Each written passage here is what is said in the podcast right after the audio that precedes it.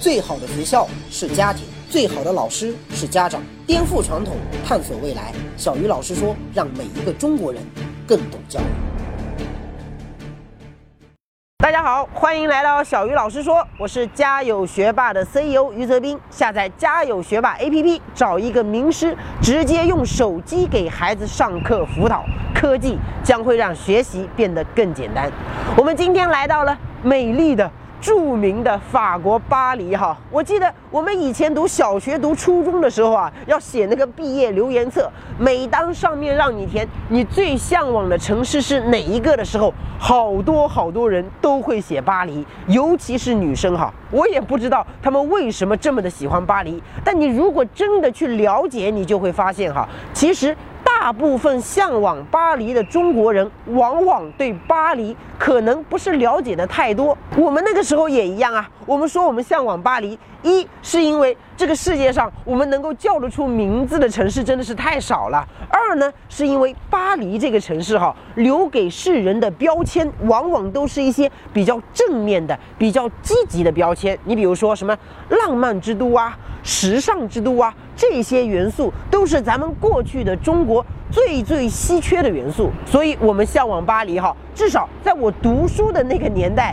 应该是一件比较有品位的事情，但是现在可能就不一样了啊！如果你是一个做互联网的，又或者你是一个比较有逼格的文艺青年，你跟别人说你特别向往巴黎，那别人可能会说你很 low，说你没品位、没文化。现在很多大城市里的年轻人啊，就我们这一代。最向往的，已经变成了那些比较小众的，但又能体现我们个性的地方，比如什么摩加迪沙、拉普兰德啊、乌斯环亚啊、乌尤尼盐藻啊、奥伊米亚康这种根本就没什么人会去的地方。当然啊，南极和北极也还不错。所以这个时代变得快啊，咱们中国人的这个品味变得也快。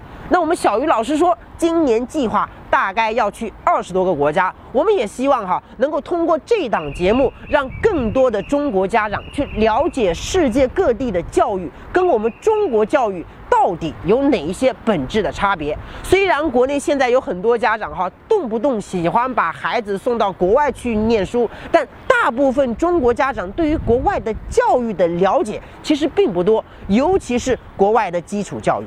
人家的孩子到底在课堂里学了什么东西啊？老师是怎么上课的？学生是怎么发言的？平时他们都要做哪一些作业？他们的学校有哪一些特点？他们有哪一些我们没有的特殊的政策？我们对这些东西都一无所知。所以呢，我们也希望啊，我们能带着我们对教育一如既往的态度，把小鱼老师说这一档节目变成中国家长。开眼看世界的一个窗口，甚至于像巴西啊、印度啊、非洲啊。东南亚啊，这些我们平时接触的比较少，但是又特别有意思的国家哈，我们之后都会去。所以，如果你想了解世界各个国家的教育跟中国的差别哈，一定要持续关注小鱼老师说微信公众号和我们这档节目。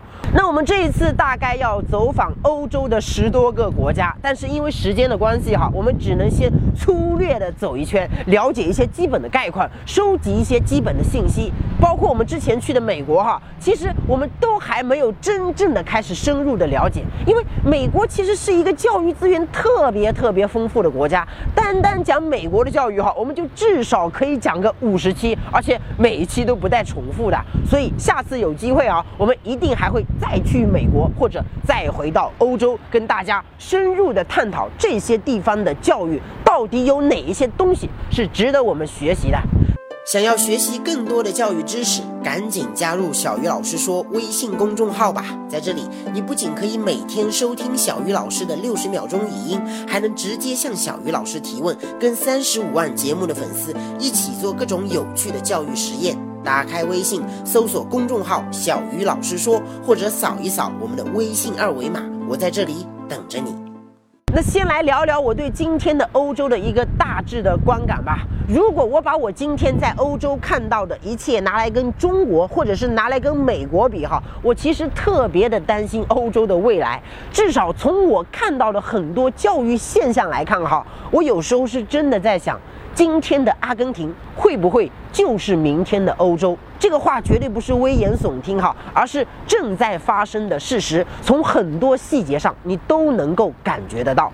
我相信很多中国人一定看过一条新闻哈，说在巴黎的卢浮宫里面有一条用中文写的标语，内容是“请保持安静”。这个事情我还特意的去求证过哈，是真的。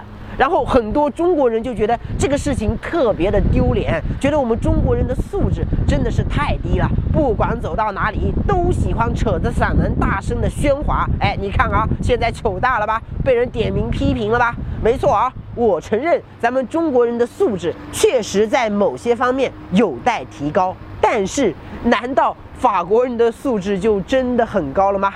我给大家讲几个我这些天在巴黎看到的。非常有趣，但又是真实的场景哈。首先呢，就是巴黎这个城市，到处都是垃圾。我们印象当中哈，像法国这样的发达国家，像巴黎这样的国际知名大都会，应该是像东京啊，或者像新加坡一样井然有序、一尘不染的。但是巴黎不是哈，如果你开着车子从郊区的环城公路一路驶向市中心，你就会发现，在巴黎的道路两旁到处都是各种各样的果皮纸屑，甚至在著名的香榭里舍大街上，或者在协和广场这些地方，你一样可以看到各种各样的饮料瓶啊扔在地上，没有人管。我刚开始哈还以为这些都是国外的游客干的，后来一问才知道哈，原来不是。其实很多法国人。都有随地乱丢垃圾的习惯。都说咱们中国人喜欢在公共场合乱涂乱画，但是在巴黎的街头，那种恶意的破坏性的涂鸦比中国还要多得多。咱们中国的街头有很多胡乱张贴的广告或者是海报哈，巴黎也有，只不过我们的广告都是什么治疗牛皮癣啊、淋病梅毒之类的，而人家的广告呢，则是一些金发女郎或者正在参加选举的国家领导人，但本质上都一样啊，都属于破坏公物啊。我可以非常负责任地告诉大家，如果巴黎要要参加咱们中国的卫生城市评选哈，那绝对是选不上的。而且，如果论城建的水平的话，那巴黎的城建水平可能哈还不如咱们中国的北京、上海和杭州这些一二线城市。其次呢，就是巴黎到处都是烟鬼，都说咱们中国的烟民数量世界第一哈，但。巴黎人对香烟的痴迷，那绝对不输给中国。而且，巴黎的女性抽烟的这个比例哈，可能可以甩出中国十几条街。你站在巴黎的街头哈，随处可见嘴里叼着香烟的金发女郎，甚至在那些餐厅的门口，那些女服务员哈，闲着没事儿。都会站在门口在那里抽烟，而且他们抽完了烟之后，那个烟头也是随地乱扔的。所以在巴黎哈，满大街都是烟头。我周围的同事甚至跟我开玩笑说哈，了解巴黎的人都应该知道，这个所谓的浪漫之都，其实就是一个巨大的烟灰缸。最后呢，不遵守交通规则。我记得我以前提到过一种现象哈，叫中国式过马路，就是大家站在十字路口，凑够了一拨人就走。我们通常用这些中国式开头的名词来形容。中国人的素质低，像什么中国式插队啦、中国式闯红灯啦，等等等等。但其实你会发现哈，在巴黎也一样，好多行人对红绿灯那也是视而不见，他们也会凑够了一波人就走，真的。而且我还见过一个更夸张的啊，就是在巴黎的歌剧院门口，我看到一辆小轿车，它本来哎是要往右拐的，结果因为车速太快哈，不小心就直走了，大概开过头了将近两百多米，那个地方是一个红绿灯十字路口啊，而且是市中心啊。这要是在中国，那你开过头了吗？肯定得绕一圈了。结果这个家伙啊，他过了红绿灯之后，突然间把车停了下来，然后呢，他居然。开始倒车了，直接从马路对面就把那个车给倒了回来。我当时简直傻眼啊！那么拥堵的十字路口，所有的车都在往前开，就他一辆车在往后倒。这要是在中国被交警叔叔抓到了，那可能是要吊销驾照的。结果人家慢慢悠悠、慢慢悠悠，愣是给倒了回来，而且拍拍屁股就直接右拐了，丝毫不觉得这个事情有什么问题啊！所以不要再说咱们中国人的素质低了哈，也。也不要觉得卢浮宫里贴的那句中文有多丢脸。至少我觉得哈，贴在巴黎这种城市，其实一点都不丢脸。因为跟法国人比起来，我觉得哈，咱们中国人还是挺遵守规则的。那法国人天生就自由散漫啊，天生就不喜欢被约束啊，他就不愿意像德国人那么呆板。只不过同样是干了破坏规则的事情，哎，中国人干了就成了素质低，可法国人干了呢，却变成了烂漫。凭什么呀？至少我觉得哈，这是不公平的。所以有时候我们确实没有必要过度的妄自菲薄。今天的中国也许还有很多问题啊，也许还有很多方面咱们不如法国，但我们绝对没有我们想象中的那么差哈。我们是需要进步，但绝对不是一无是处。法国跟中国很像，是一个历史非常悠久的国家。尤其是当你站在巴黎街头的时候啊，你就会觉得这里的每一块石头、每一幢建筑都有自己曾经辉煌的过去。在我的周围哈，就有凯旋门、有埃菲尔铁塔、有巴黎圣母院、有圣心大教堂、有凡尔赛宫，还有各种各样的博物馆和各种各样象征着光荣与胜利的纪念广场。但是我一直觉得哈，一个国家越是过度沉寂于自己辉煌的历史，就越容易丢掉自己的未来。而今天整个欧洲大陆其实。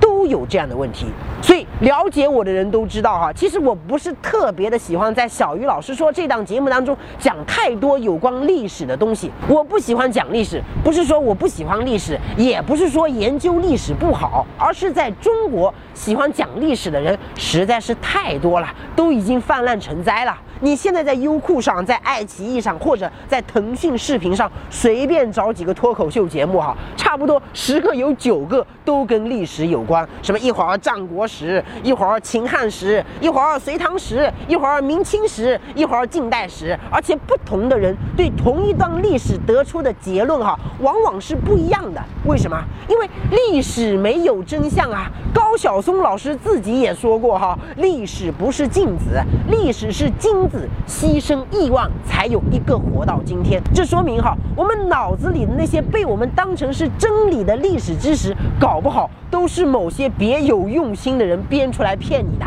你比如说啊，我们引以为傲的四大发明。真的就是我们搞出来的吗？世界上其他国家都认可你这个四大发明吗？如果大家都不认可，你却偏偏要说这是你的，那你不就等于是在自娱自乐了吗？我看到我周围有好多人哈，每天都在绞尽脑汁的研究哪一个皇帝到底有多少个老婆，他的大老婆跟小老婆之间到底有什么恩怨，有没有跟宫里的太监玩过一夜情？我就觉得特别的不可理解哈。我不是说反对大家去研究历史。我只是觉得，一个国家的人才应该是多样化的。除了讲历史，你可以讲点别的嘛，人工智能啊，生物工程啊，量子物理呀，基因遗传啊，这些知识都可以是我们脱口秀里的内容啊。为什么所有的人张口闭口都只能讲历史呢？这也间接说明哈，咱们中国的人才结构还是太单一了。但这跟我们的这个雄厚的五千年的古老的历史是分不开的。所以，我们不能因为我们的历史悠久，或者因为我们的老祖宗牛逼，就永远只知道吹嘘自己的过去，这容易让我们变得狭隘，甚至是不思进取。所以，我一直特别的希望哈，哪一天咱们中国中科院的那些院士、那些一流的科学家也能够站出来，成为像王思聪这样的网红。因为我们不能一直停留在过去啊，我们应该让更多的年轻人去关注科学，去关注未来。来呀！而今天的欧洲其实也有这个问题呀。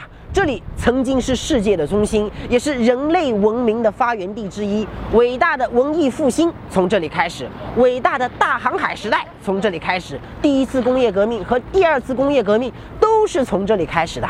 欧洲人的老祖宗好像比我们还要牛逼啊！一个欧洲人如果要吹嘘自己的文化和艺术啊，可能一辈子都吹不完。而恰恰是这些辉煌的过去和悠久的历史，让我特别的担心这个地方的未来。那美国跟中国还有欧洲比起来，几乎就没什么历史啊，因为没有历史嘛，也不需要花太多的心思去研究历史了，所以人家干脆把语文课跟历史课直接放在了一起，哎，这样一来。美国学生才有更多的精力去探索未来呀。乔布斯可能没有看过四大名著，也不知道秦始皇跟刘邦之间到底有什么关系，但这并不妨碍乔布斯去改变世界。所以啊，有时候我们不得不承认啊，历史太辉煌了，也可能会成为一种负担啊，它容易让我们分心，也容易让我们迷失未来。今天的欧洲人可以说是这个世界上最懒散。最安逸的一群人，在德国啊这种地方还稍微好一点，至少大部分德国的年轻人都会去工作。可如果你到了意大利，或者是到了西班牙这些地方，你就会发现哈，那里的年轻人都不愿意上班，他们更多的是想着去玩儿，想着一夜情，想着泡吧，想着晒太阳。即便是在希腊这种政府都已经快破产的国家。大部分的民众哈依然享受着世界上最好的福利待遇，人们依然是酒照喝、妞照泡、舞照跳，所以啊，欧洲国家普遍推行的这种高福利体系，确确实实哈是让社会变得更公平了，也让穷人的利益得到了保障。但是它同时也大大削弱了这些国家年轻一代的战斗力。那我在家里游手好闲，什么也不干，能够拿到的国家失业补贴，却比我出去工作的工资还要高。在这样的情况之下，还有谁愿意出去辛辛苦苦的干活啊？所以哈，欧洲人特别喜欢罢工，哎，一点鸡毛蒜皮的事情他就要出来罢工。我前几天去那个凡尔赛宫哈，发现景区的大门居然比平时晚了两个小时才开，一问才知道哈。原来是景区的工作人员，因为心情不好，正在闹罢工，所以懒得开门接客。至少在精神状态上，我觉得今天的欧洲的年轻人跟美国的年轻人，或者说跟中国的年轻人比起来，哈，那真的是差了十万八千里。你其实可以从世界上各个国家目前的教育环境，哈，大致的判断出未来的世界将会属于谁。我觉得哈，未来的世界。可能会属于中国，可能会属于美国，也可能属于印度，属于以色列，属于韩国，但应该不太可能会属于欧洲，因为欧洲辉煌的过去以及欧洲现在的状态，都在向我们预示着一颗巨星正在人类历史的长河中慢慢的陨落。可是我在巴黎的街头哈，却看到了两个二十多岁的清洁工，若无其事的拿着那个扫把，一边聊天，一边漫不经心的在路边打扫卫生。说实话啊，那根本就不像是在工作，更不像是在上班。更像是在那里混日子，因为欧洲的年轻人他真的没有那种奋斗的激情，所以他们扫的那个地哈，完全就跟没扫过一样。哎，就是把垃圾从路的左边移到了路的右边。我估计哈，巴黎的街头有那么多的垃圾，跟他们的清洁工太懒散，哎，有很大的关系。那为什么巴黎的年轻人会愿意去当清洁工啊？因为福利好啊，我不用担心我的未来啊。既然我活得那么安逸，我干嘛嘛还要玩命的去奋斗呢？而且这种懒散哈，这种对未来的漠不关心、不作为，可能是从上到下无处不在的。